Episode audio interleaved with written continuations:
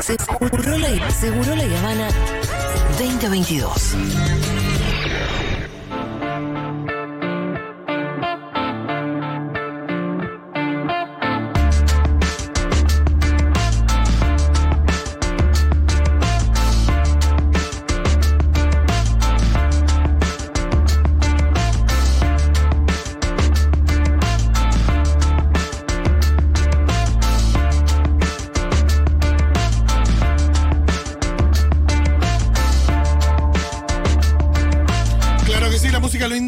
Llegó el momento de la ya es histórica columna del Pitu sobre la historia del movimiento villero en nuestro país.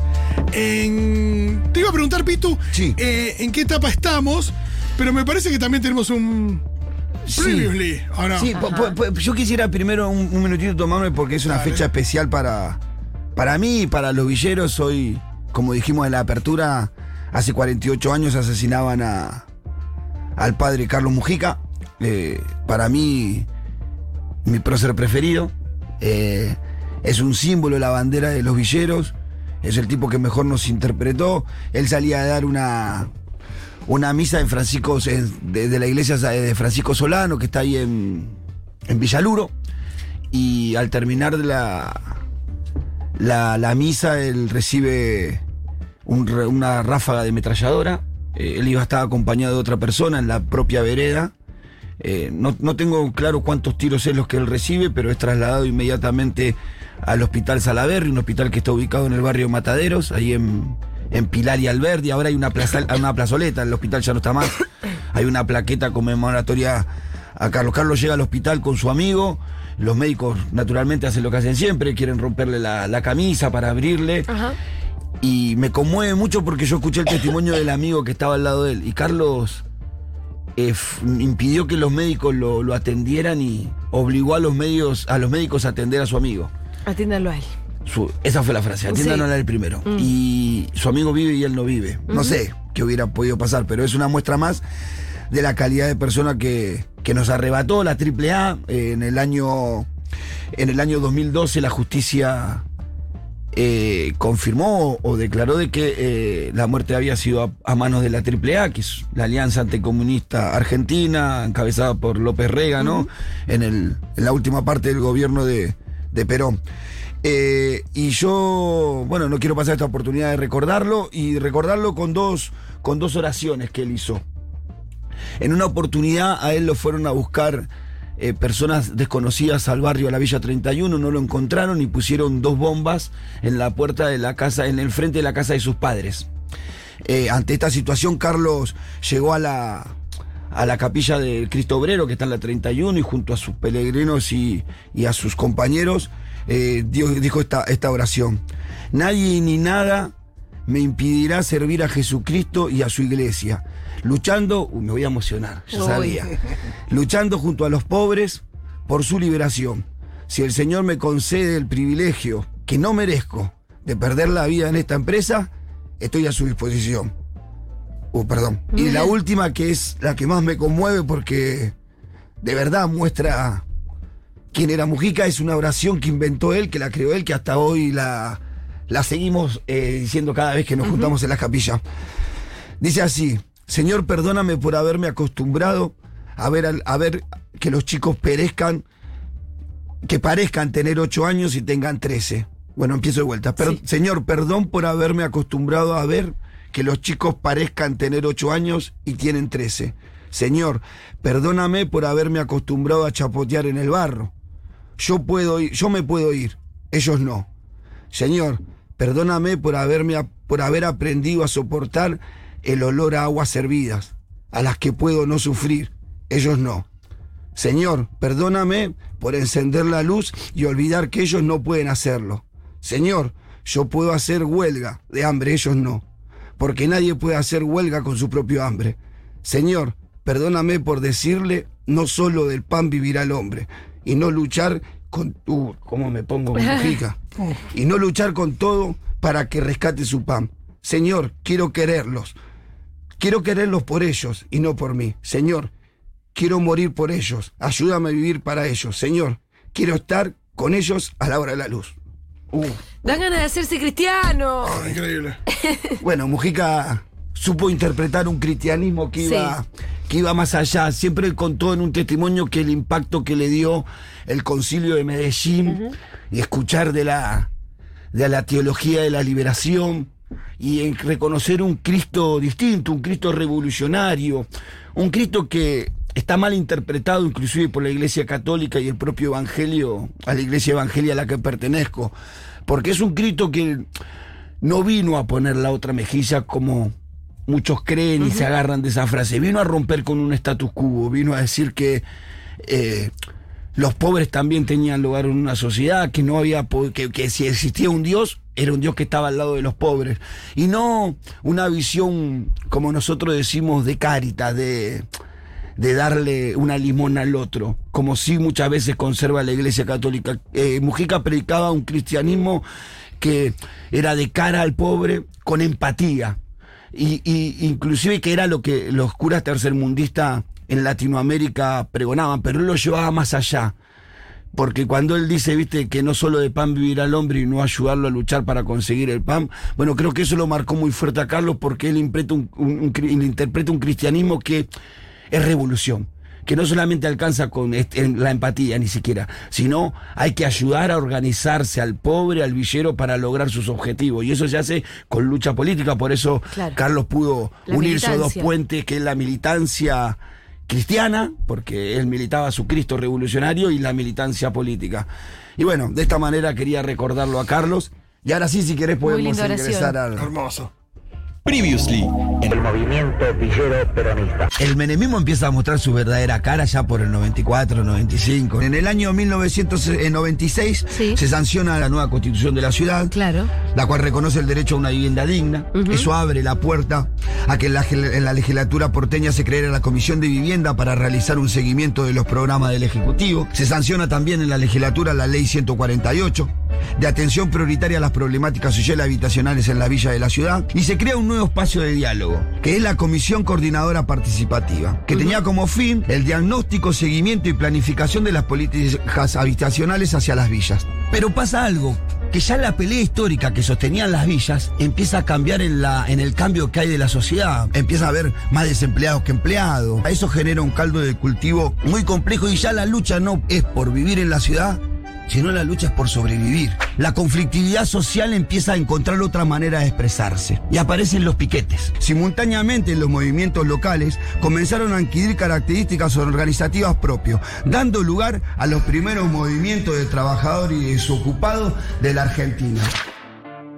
Ahí nos quedamos justo con el comienzo de los piquetes. Claro, eh, los piquetes dejan como una, bueno, en este contexto que hablábamos, ¿no? un contexto neoliberal en donde la exclusión, la pobreza, el desempleo, todo lo que veníamos diciendo, el pueblo empieza a, encontrar distintas maneras de lucha y una de ellas son los piquetes que se generan con la particularidad ya en Cutalcó, ¿no? Con, con esa mistura de no solamente los obreros perjudicados, sino los que estaban desempleados, que entendían que sosteniendo el trabajo de los empleados estaban más cerca de conseguir empleo, porque si estos se suman a la fila de desempleados, cada vez somos más y más difícil. Exacto. Pero toda la comunidad que entendía que era una lucha de toda la sociedad, muy particular porque también tengamos que convenir que el pueblo entero vivía de, de- de lo, que, de lo que implicaba el petróleo, ¿no? YPF en ese, en ese lugar. claro.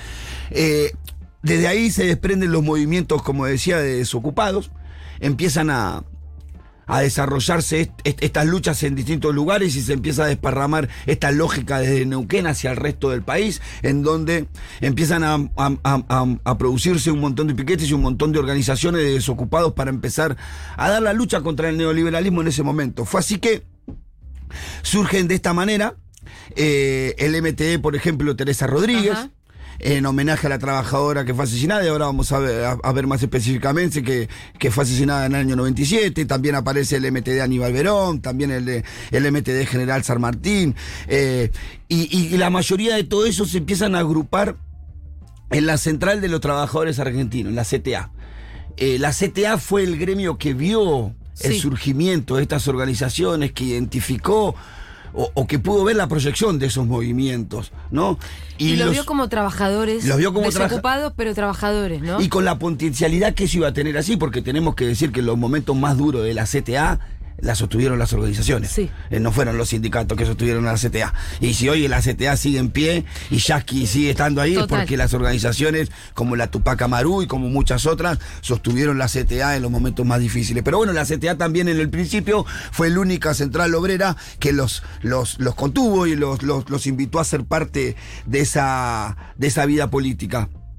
Los movimientos piqueteros sufrieron en líneas generales de, de mucha violencia. ¿eh? Este eran tiempos violentos, la lucha los llevaba a eso. Eh, por ejemplo. Muchos mártires, ¿no? Bueno, Sí, recién. el movimiento piquetero fue objeto de violencia estatal y ha sido reprimido claramente en muchísimas oportunidades. Por ejemplo, en el año 1997, el 4 del 12, eh, el 12 del 4, quiero decir, de 1997, la empleada doméstica por horas. Empleada doméstica por horas, Teresa Rodríguez, de 24 años, fue asesinada por un miembro de la Gendarmería Nacional mientras se reprimía una manifestación de docentes y desempleados en Cutralcó, provincia de Neuquén. El 17 del 12 de 1999, los piqueteros Francisco Escobar y Mauro Torres fueron asesinados por la Gendarmería Nacional en Corrientes mientras eran desalojados del puente General Belgrano. Mira, tenía la idea que Teresa Rodríguez era, era docente. Claro, yo también. ¿Sí? Yo también. Qué loco, ¿no? ¿Qué hacía ahí? Eh, yo también tenía que era docente, y, pero encontré este, eh, eh, este, Sí. este relato de todos los conflictos y me la ponen como empleada doméstica. Yo creo que eh, era eso, era Cutralcó, era este conflicto, ahí estaban involucrados claro. todos, ellos sentían Todos. que si eso se moría, se moría el pueblo Exacto. también. Algo parecido, no te olvides que pasaba, ¿te acordás con los ferrocarriles en esos años? Cuando el ramal que para, ramal que cierra. Había pueblos que vivían por la estación del ferrocarril. Cuando desaparecía, pasó hoy. Hay pueblos que desapareció el ferrocarril y desapareció el pueblo por completo. Entonces, esto veían ver en este conflicto algo parecido. Eh, como te decía, en, en- en- en diciembre del 99, eh, Francisco Escobar y Mauro Torres fueron asesinados por la gendarmería en Corrientes mientras eran desalojados del puente General Belgrano durante un recital de La Mosca. Además, hubo 28 heridos de bala. El hecho se conoce como masacre de Corrientes. Eh, en el año 2000, eh, en febrero del, del 2000, el joven Hugo Javier Barrotaveña fue asesinado por un ex policía y puntero del PJ, Julián Diesmayer, que le disparó al intentar pasar a la fuerza por entre el piquete. Pese a que 100 metros atrás había un vallado policial que impedía pasar a los automóviles en la localidad bonaerense de Jahuel. Esteban Echeverría, provincia de Buenos Aires. En mayo del 2000, los jóvenes Matías Gómez y Orlando eh, Justiniano eh, de la UTD Mosconi fueron secuestrados mientras juntaban leña para llevar a un piquete en la localidad salteña de General Mosconi, fueron torturados salvajemente y asesinados. Luego fueron abandonados en la ruta 34 de Jujuy con la intención de simular un accidente trans- de tránsito. En- en- estos son todos los hechos de violencia que se vivían en estos años, ¿no? De 97 que empezó Sí. el conflicto de Cultralco y vamos a llegar hasta el 2000 y vamos y lo que estoy intentando explicar el- la, la situación violenta que se veía que va a desembocar en el 2001 y el conflicto del 2001 Eh, en, en- en- en noviembre del 2000 en un piquete de Tartagal fue asesinado alguien que, va, que seguramente hemos escuchado nombrar mucho, que es Aníbal la Brujita Verón. Tenemos muchísimos MTD Aníbal Verón. Sí. Lo habrás visto muchas veces esa bandera. Bueno, es en honor o en conmemoración a esta persona. Es un ¿Cómo la brujita? Le decían la brujita porque yo seguro ¿Por que el por el jugador? jugador, claro. Ah, mirá. Le- Seguro que como era Verón de apellido le habrán Sí, dicho. sí, porque Verón le dice la brujita por el papá que era la bruja. Claro, y entonces le habrá quedado, al compartir el apellido, le habrán puesto el mismo sobrenombre. Es cierto que es un nombre conocido Claro. Dentro de los mártires piqueteros. Claro, eh, es. Hay, hay muchos MTD Aníbal Verón de Sí. distintas líneas. Eh, era- él era un mecánico de la empresa de colectivo de larga distancia Atahualpa, que se encontraba en huelga con sus compañeros por la reincorporación de despedidos. Verón fue asesinado de un balazo calibre 22 en la cara, arma no reglamentaria que suele usar la fuerza represiva para matar sin reconocer sus crímenes. En junio ya de 2000, eh, de, de 2001, Carlos Santillán, de 27 años, y Oscar Barrio, Barrio, de 16 años, fueron asesinados en la localidad de General Mosconi, provincia de Salta. ¿Qué provincia violenta? Sí, ¿no? Eh, eh, de- de represiva. Muchos casos de. Muchos de los. De los, de los compañeros que murieron y que organizaciones llevan su nombre fueron ahí en Salta. Bueno, estos fueron miembros también muertos por la, por la gendarmería. Eh, esto nos marca que la conflictividad social, el hambre que vivía el pueblo era algo ya insoportable. ya no era algo exclusivo. Mientras ocurría todo esto, la organización villera, como la veníamos conociendo de los años 30, empieza a mutar. Como muta la, la sociedad, creo que la sociedad tuvo una metamorfosis en los 90, ¿no? Eh, y aparecen como un desprestigio de la política y de la militancia. En definitiva, los dirigentes villeros conocidos en- en- hasta ese momento eran militantes. El deterioro, el desprecio por la militancia que se sentía en ese momento a la vez se trasladaba ante- hacia esos dirigentes. Entonces estos dirigentes villeros en este momento se debatían entre ser punteros o ser militante de alguna organización social. El punterismo le iba a dar un mejor pasar momentáneo. Sí. Porque es en los 90 en donde se crea la lógica del puntero, que entiendo yo que es la necesidad del neoliberalismo de tener una pata territorial, Ajá. algún vínculo territorial, pero que esa pata territorial no le discuta la política, no tenga ambiciones de política de ser, porque necesitaba ser representado por él. El gerenciamiento de la política, diríamos yo. Este puntero lo que hacía era tener algunos recursos, distribuirlo, quedarse con partes de ello y aportar al denigro de la política, ¿no? Entonces ese era el debate que tenían los dirigentes villeros, por lo menos de la, de la ciudad de Buenos Aires, que venían llevando la construcción villera de los años 30. En este contexto de, de, de- de- pobreza, de exclusión, eh, ellos empiezan a disolverse. Algunos optan por, por ser parte del esquema del punterismo, algunos optan por cumplir ese rol eh, degradante eh, y otros optan por ir a incorporarse de a poco a los movimientos villeros, a los movimientos de desocupados que venían eh, englobando todos los reclamos, porque en estos años lo que cambia es la lógica de la lucha. La lucha histórica había sido por el hábitat. Por vivir, por la condición de vida eh, edilicia, diría yo. Sí, no había habido. villas, claro, no había habido pelea por hambre antes. Ajá. Por, por comer. Era más bien dónde vivir. Por eso, cuando nosotros repasamos la parte de la historia de los 70, hablamos del club de joven, del club de madre, no hablamos de comedores, ¿viste? En esos momentos. Porque no era una cuestión de los barrios Sí. esencial. Eso pasa a ser una cuestión esencial en los 90. ¿Y dónde se englobaban todos estos, estos reclamos? Justamente era es en el desarrollo de los movimientos de los MTD, que después dan nacimiento a las organizaciones que hoy conocemos. Pero no fueron las, únicas alternativas de lucha. También la sociedad empezó a sur- en, en- en esta sociedad empiezan a surgir otras alternativas de lucha, como por ejemplo las empresas recuperadas. Yo quiero explicar Claro. todo esto porque eran pocos actores sociales y políticos en una época y después se empiezan a multiplicar en Sí, los 90. sí. Eh, porque eh, antes de los 90 que era el sindicato, la militancia política y la iglesia, pocas cosas. No estaban los movimientos de desocupados y todo esto que empiezan a surgir. Tampoco estaban la, la- Hijo de la necesidad que genera Claro. 90 también, ¿no? o sea, en los 90 había muchos empresarios que declaraban sus quiebras para que no cumplir con sus acreedores ni con sus empleados, se quedaban con los fondos y cerraban las empresas. Y los trabajadores se quedaban desocupados. Los trabajadores empezaron a ocupar esas empresas y a empezar a poner en funcionamiento. ¿no? Eh, y a pesar de su dueño. Al final de. eh, as- así se transcurre todos los 90 hasta llegar al final del, del- del menemismo. Viene el gobierno de la Alianza, un gobierno que. Que, no es- que creo que por incompetencia y por una terquedad de continuar con un modelo económico termina fracasando rotundamente, ¿no?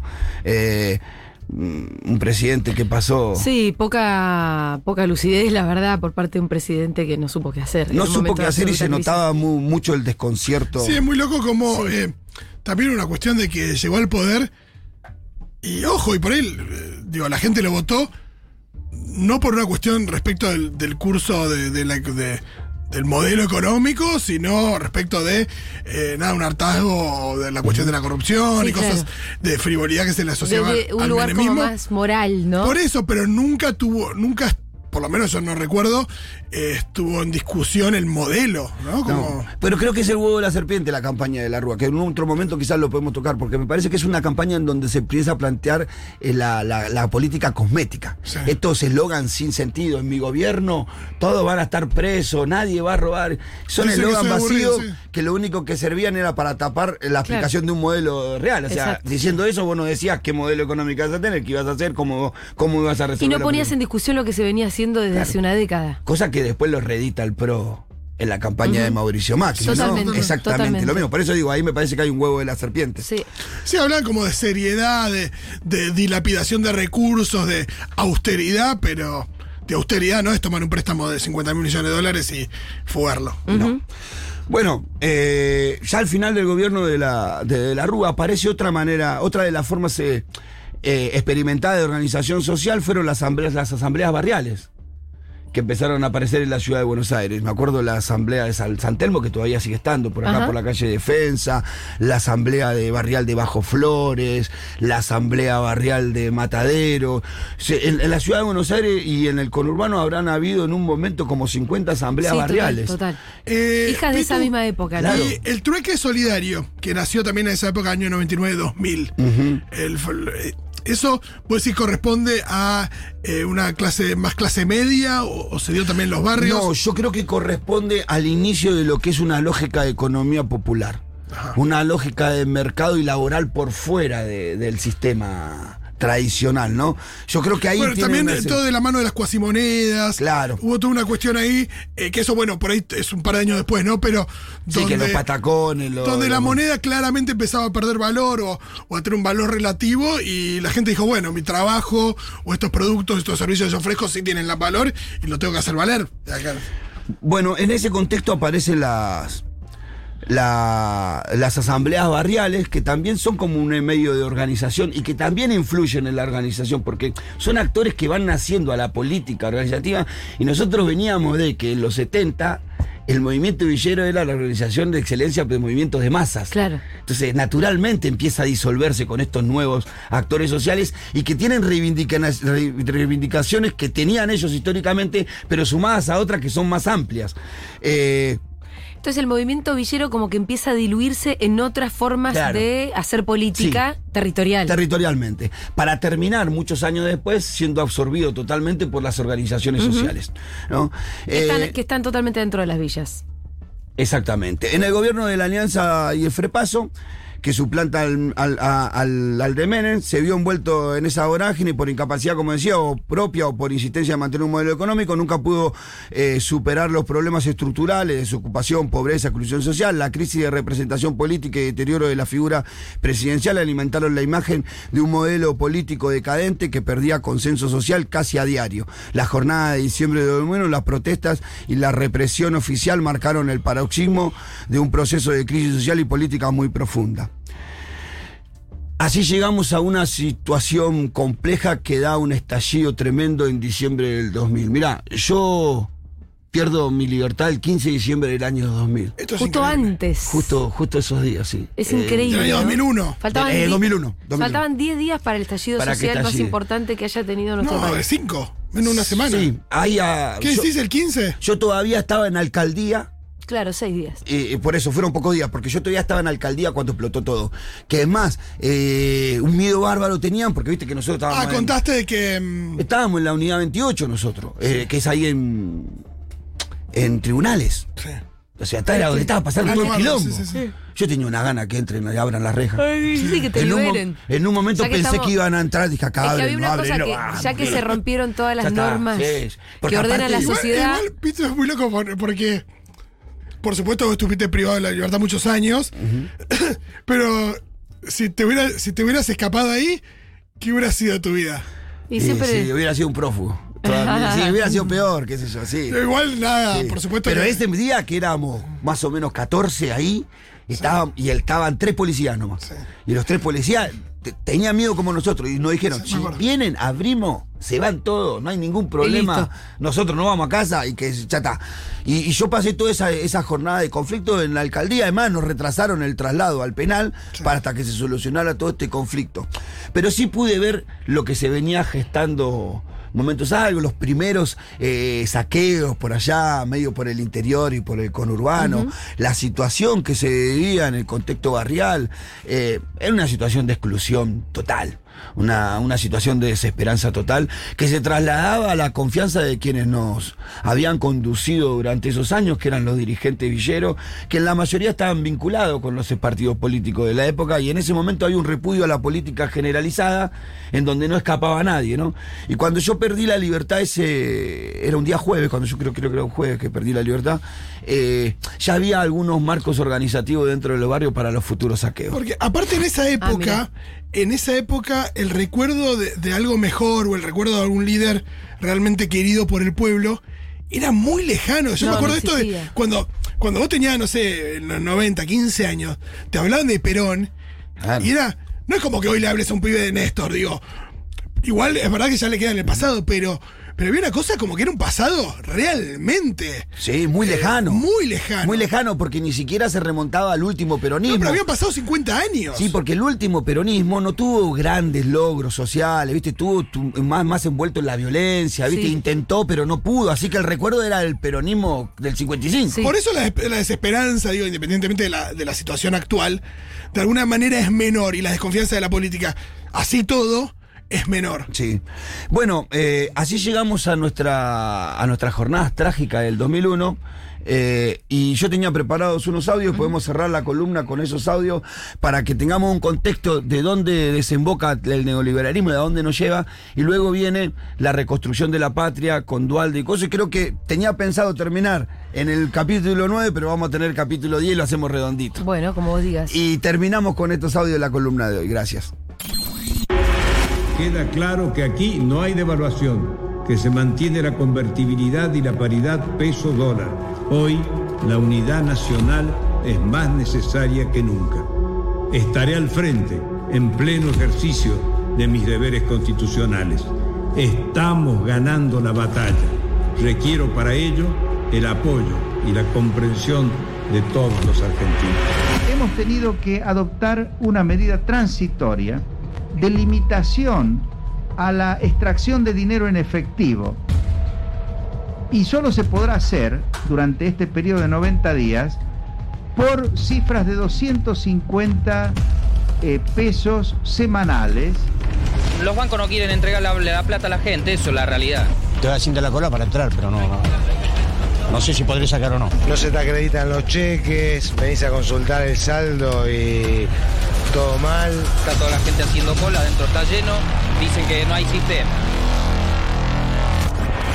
Queridos amigos, ayer expliqué las medidas que nos vimos obligados a adoptar para evitar la devaluación de nuestra moneda y la creación de caos en la Argentina. Compatriotas, culmina un día difícil. Han ocurrido en el país hechos de violencia que ponen en peligro personas y bienes y crean un cuadro de conmoción interior. Quiero informarles que ante eso he decretado el estado de sitio en todo el territorio nacional e informado al honorable Congreso. Nuestro país vive horas difíciles que muestran la culminación de un largo proceso de deterioro. En un contexto económico y social donde muchos argentinos sufren serios problemas, grupos enemigos del orden y de la República aprovechan para intentar sembrar discordia y violencia, buscando crear un caos que les permita maniobrar para lograr fines que no pueden alcanzar por la vía electoral. Comprendo las penurias que atraviesan muchos de mis compatriotas. Las comprendo y las sufro, pero la mayoría sabe que con violencia e ilegalidad no se sale de los problemas. He probado en todos los bancos, el único que vende es el Nación, pero te dan un límite de 300 dólares nada más. ¿Por ventanilla? Sí, pero hay cola de 200 personas más o menos. La marcha contra los recortes salariales y las jubilaciones anticipadas terminó en violencia, represión y detenciones. Los empleados públicos cordobeses se enfrentaron con la policía, que los reprimió con balas de goma y gases lacrimógenos. ¿Dónde estaban? Ellos empezaron. Nosotros hemos estado en la calle cortando pacíficamente y vinieron con todos los bomberos y de repente la policía empezó a pegar. Lo agredió la policía, así de frente. Miren la mano, el cuerpo todo lleno de balas de goma. Es vergonzante que estos tipos que han cobrado con papel igual que nosotros lo estén reprendiendo. Y vayan y le expliquen a su familia porque estamos en la calle. Queremos pagar nuestro salario. Así es ¿Dónde está ahora? Anda. Eh, son medidas totalmente dirigistas, carga eh, sobre los sectores medios,